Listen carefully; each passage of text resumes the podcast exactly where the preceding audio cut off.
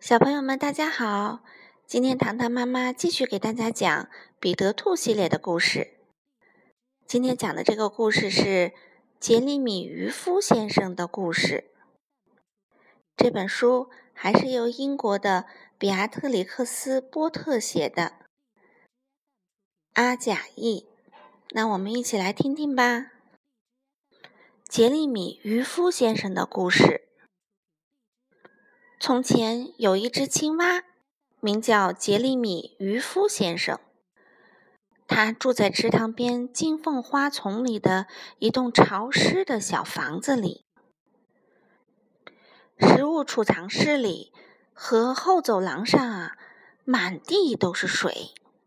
走过去，哗啦哗啦，啪叽啪叽的直响。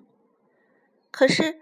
杰里米先生就喜欢他的脚湿湿的，从来没有人因此责骂过他，他也从来没有感冒过。这天，他向窗外望去，看见大滴大滴的雨点落下，池塘里水花飞溅，他满心欢喜。我要弄几条蚯蚓去钓鱼，嗯，抓一盘条鱼做晚餐。吉利米渔夫先生说：“如果我钓到五条以上，就邀请我的朋友托勒密元老龟先生和荣源牛顿爵士共进晚餐。哦，不过元老龟先生只吃蔬菜沙拉。”渔夫先生披上雨衣，套上亮闪闪的雨鞋，拿起鱼竿和鱼篓，高高跃起。连蹦几下，就来到他停靠小船的地方。那艘船圆圆的、绿绿的，很像普通的莲叶。小船系在池塘中间的一根水草上。渔夫先生折了一根芦苇杆做船篙，撑着小船去开阔的水域。我知道一处。钓条鱼的好地方，他说。渔夫先生把船篙插进塘泥里，再把小船牢牢地系在上面，然后盘腿坐下，准备渔具。他有一个特别心爱的小红福子，他的鱼竿啊是一根坚韧的草茎，钓丝呢是一条细长结实的白马鬃。他把一条还在扭来扭去的小蚯蚓勾在吊丝的末端，雨水顺着渔夫先生的背脊往下淌。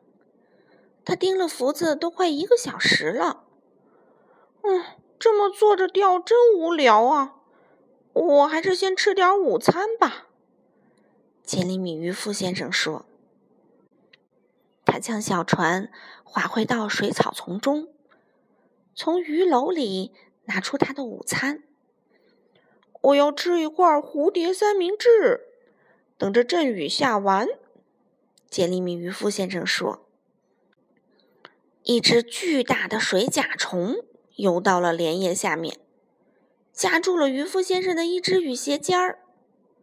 渔夫先生啊，把两条腿卷起来，让水甲虫够不着，继续吃他的三明治。”池塘边的灯芯草中传来一两次“沙沙”“扑通”的声音。那不会是大老鼠吧？杰里米渔夫先生说：“我还是离开这里比较好。”渔夫先生又把船撑出一段距离，再垂下钓饵。鱼钩很快就被咬住了，浮子剧烈的颤动。沉下去，又浮上来。哦，条鱼，条鱼，我钓到你了！杰里米渔夫先生大叫起来，猛地提起钓竿。这可真够吓人的！渔夫先生钓上来的不是一条又肥又滑的条鱼，而是浑身长满尖刺的刺鱼——杰克小鲨。刺鱼在小船上拼命挣扎，乱刺乱咬，弄得自己都快喘不过气儿了。他这才又跳回水中。一群小鱼从水里探出头来，嘲笑杰里米渔夫先生。渔夫先生正郁闷地坐在小船边，一边吸着酸疼的手指，一边低头瞅着水里。这时，更糟糕的事情发生了。要是杰里米渔夫先生没穿雨衣的话，后果会更加可怕。一条非常巨大的鳟鱼游了上来，呼，哇，浪花四溅，它一口咬住了渔夫先生。哎呦，哦哦！鳟鱼一转身，扑通一声扎进了水里，直向池塘底部潜下去。可是。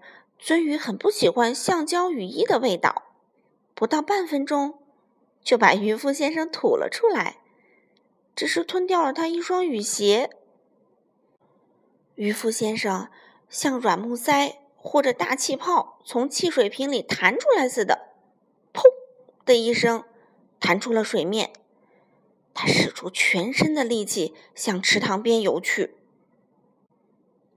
一游到最近的岸边啊！他就赶紧爬上去，披着破破烂烂的雨衣，穿过草地，一路蹦跳回了家。唉，幸好那不是一条梭子鱼。杰里米渔夫先生说：“鱼竿和鱼篓都丢了。嗯，那也没什么大不了的，我再也不会去钓什么鱼了。”他在手指上缠了一些胶布。两位朋友来和他吃晚餐，虽然他不能请他们吃鱼，但在储藏室里还有别的食物。荣源牛顿爵士穿着金黄和黑色相间的马甲，托勒米元老龟先生呢，随身带来了一网兜蔬菜沙拉。他们没有吃上美味的条鱼，但吃了烤蚂蚱配瓢虫汁。嗯，这道菜在青蛙们看来是美味佳肴，可是我觉得吧，那一定很恶心吧。小朋友们，今天的故事就讲到这里啦，你们喜欢吗？我们明天再见喽。